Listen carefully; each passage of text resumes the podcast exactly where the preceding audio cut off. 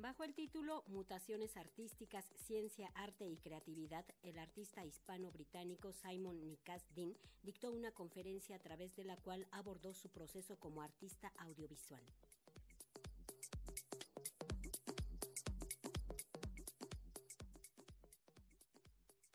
Parte de las actividades previas al Mondiacult 2022 organizadas por la Secretaría de Cultura del Gobierno de México, se llevó a cabo la conferencia magistral Mutaciones Artísticas, Ciencia, Arte y Creatividad, la cual estuvo a cargo del artista hispano-británico Simón Nikas Dean. A lo largo de la charla, el artista ganador del premio de la institución británica de la Real Academia de las Artes y la medalla del presidente por flujo del Instituto Real de Arquitectos Británicos destacó que luego de completar sus estudios en arquitectura surgió la idea de trabajar en el proceso geológico y las capas de la historia. Así lo señaló. Surgió este grupo de trabajos, piezas individuales que, bueno, están ligadas por la temática del Monte Vesubio, de Pompeya y Herculáneo, las dos ciudades de la antigua Roma que, como muchos de ustedes conocerán, tienen fama de, haber sido ah, completamente enterradas por la erupción del Monte Vesubio en el año 79 después de Cristo. Y entonces fue, ese fue el punto de partida, ¿no? un interés en, en ese lugar en concreto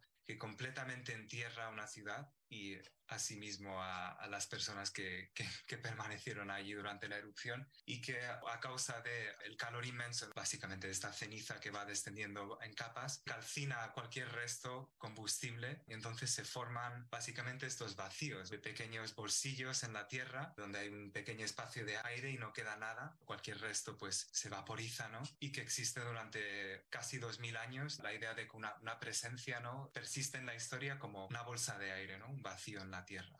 Ese descubrir e imaginar sobre los vanos de los cuerpos en Pompeya sentaron las bases para que Simón Nicasdin comenzara su trayectoria como artista visual que se desligaba de su profesión arquitectónica, en especial en una época en la que la globalización y las maneras de redes de comunicación nos unen en una estandarización. Asimismo, manifestó que seguimos en la época de la fotografía y estamos acostumbrados a que una imagen fotográfica es completamente real. Escuchemos. Estamos en la época de la fotografía todavía, ¿no? Desde hace más de 100 años y creo que estamos bastante acostumbrados todavía a la idea de que una imagen fotográfica es necesariamente algo real y es sorprendente que no hemos desarrollado necesariamente la agudeza para cuestionar imágenes fotográficas. Parece que todo lo demás se puede cuestionar perfectamente, ¿no? Ves un cuadro y dices, bueno, pero la mano es un poco rara, quizás no la ha salido del todo bien o uh, este retrato de, de Velázquez de el rey Felipe IV seguro que no era así. Ha buscado el ángulo perfecto, ¿no? Porque seguro en realidad era una persona horrible, ¿no? De,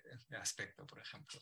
Pero creo que con la fotografía es todavía difícil. A priori, cuando vemos algo, pues creemos que es una conexión con algo, con un hecho real o, un pedazo de existencia completamente real. Esta charla que se desprende de las conferencias Chapultepec forma parte de la programación de foros y conferencias rumbo al Monte Acult 2022 que se pueden seguir a través de las redes sociales de la Secretaría de Cultura Federal o bien desde la página Contigo en la Distancia, todo con el fin de acercarse al panorama de las políticas culturales. Para Radio Educación, Pani Gutiérrez.